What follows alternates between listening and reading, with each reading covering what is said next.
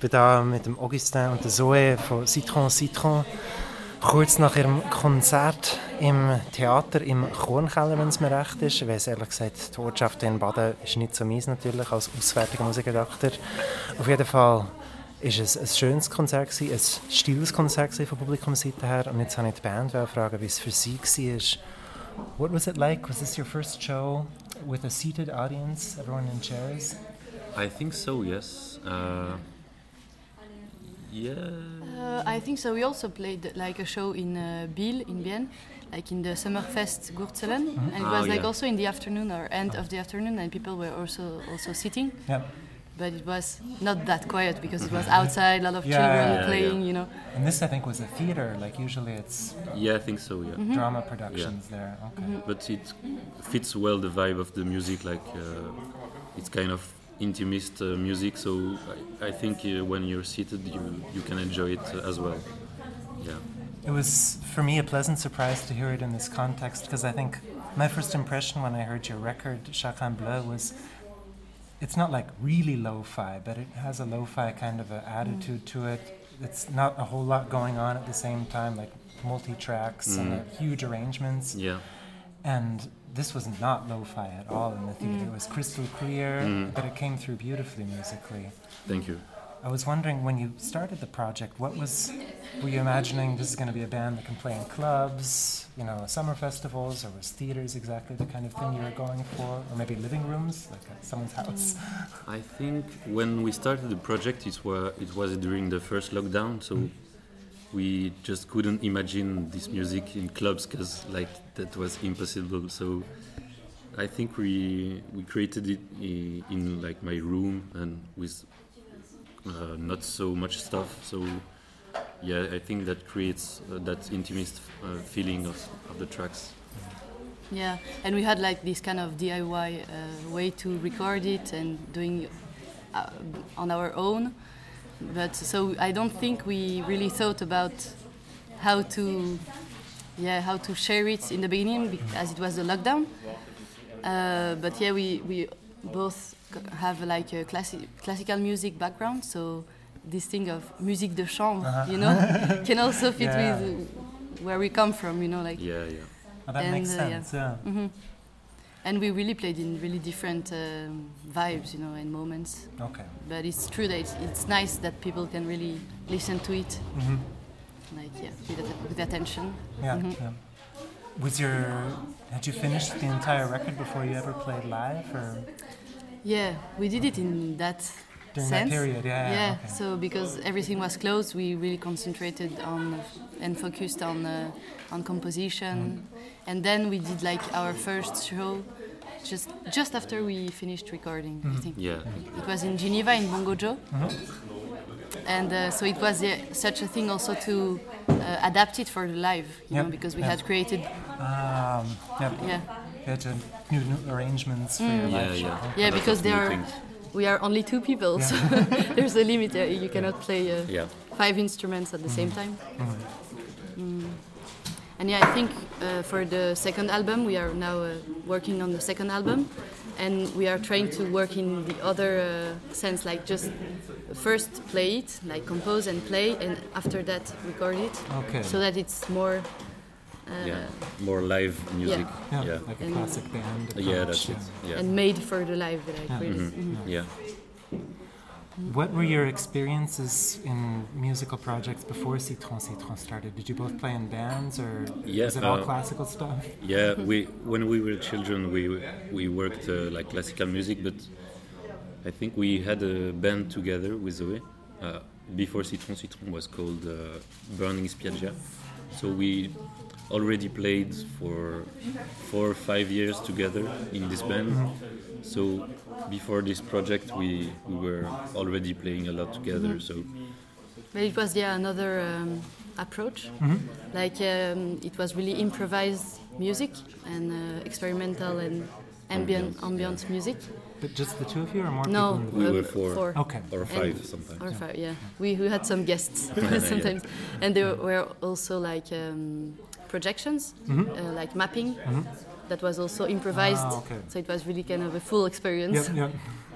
and then yeah, we had the desire to compose a more personal and intimate song songs. So that's how it began. Yeah. mhm. I was really glad that you played in your set tonight. You played the song Citron, Mm. Citron by Citron Citron, sort of like a self-titled song. Yeah. Did the song come first, or did the band name come first?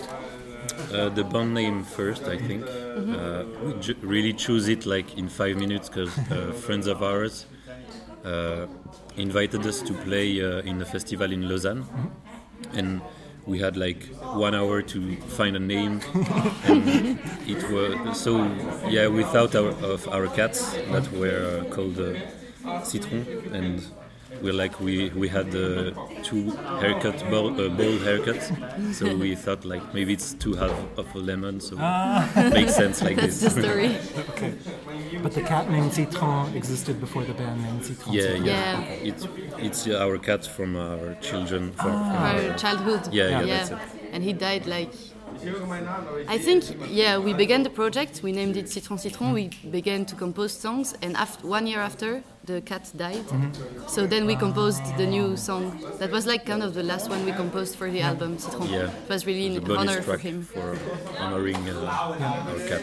Yeah. It's a song I love so much, and it's so touching to hear the story behind it. Now I had no idea who Citron was. Yeah. But uh, that's lovely. Cool. Otherwise, in songwriting, how do you choose what to sing about? What the what the songs are about? Is it poems and then you set them to music, or is it the other way around? I think there are many songs where the text came First, first, or maybe at the same time. No. yeah, it's quite a long time ago that we Yeah. composed it, so sometimes we didn't remember who wrote who, what, and yeah, it's just what it is now, you know. Yeah, yeah. but uh, yeah, me, I I like to write texts. Like uh, before, I wrote like poetry, Mm-hmm. but then I wasn't happy about it. So I think like write writing songs was like a a new way for me to like approach the the writing, you know. And Mm-hmm. Okay. I really enjoyed it. And uh, so sometimes yeah, the melody came with the lyrics. Like I was writing the lyrics and then find a melody, and then Augustin is also is better than me for all the harmoni- harmonization Mm-hmm. and things like this. yeah. So yeah, it's, it's kind of a ping pong, you know, like in the composition, like yeah, yeah but most of the tracks we do it together like at the, at the same time like uh, Mm. maybe some someone has an idea that uh, that uh, come from long time ago but like we we do stuff together in Mm-hmm. the same time most of the time yeah. Yeah. And also there is this song uh, Le Feu marche avec toi. And it's like during the first lockdown we were listening a lot to um, enfin, we were watching uh, the Twin Peaks Oh, Fire series. Walk with Me. Now I Yeah. get it. Yeah, you got it. okay, yeah. so we, that was like a big inspiration also, Yeah. like the soundtrack also of Twin uh, Peaks, Twin yeah. Peaks. Yeah. We were really fully in it. and Yeah. so this track, it came really like an idea together, like Yeah. Le Feu marche avec toi. after an episode we were like oh firework with me oh This is great. and yeah but we turned out like uh, firework with you Mm-hmm. so it's more of a like a message a message of um, comment on peut dire Giving, uh, giving that? strength strength to people like Courage, Yeah. yeah. Courage, with yeah. you is like uh, everything gonna May be fire we alright be with you. yeah Yeah. yeah that's it Okay, okay. So we kind of changed the, the, the the meaning. meaning yeah Even if the meanings of David Lynch are always like really mysterious. You have interpret them. Yeah, yeah, but I like your interpretation. so you said you're working on new music right now. Are you already recording, or are you just working on the songs first? Um, well we are mostly composing so we uh, record demos but like in a shitty way uh, Yeah. just for re-listening to it after so and to remember what we did. yeah yeah but i think uh, we're gonna go to uh, to a to a house to compose uh, next week It's called named um, yeah. la maison matrice uh, near uh, Moutier Moutier. Okay. in Jura. Yeah. so i think we'll be finishing composing next week and then we're gonna see when and how we're gonna re- record it so I guess one question I should have asked at the beginning: Do you, do you both live in Geneva, or? Yeah. Yeah. Okay, okay. So it's not like a long distance band project. No. yeah. I used to live in Brussels, Mm-hmm. so when it, when we began, I was still um, yeah studying in Brussels, so it was more complicated. But now I'm I'm uh, based in Geneva right. again, so it's yeah it's easy to meet and just Yeah. make music together. And play places like the one of a million. right? Yeah. Well, hopefully we'll see you again soon somewhere in the German-speaking part of Switzerland. yeah, it was a lovely show, and thank you so much for joining me for the Thank you. interview. Thank you thank very you. much.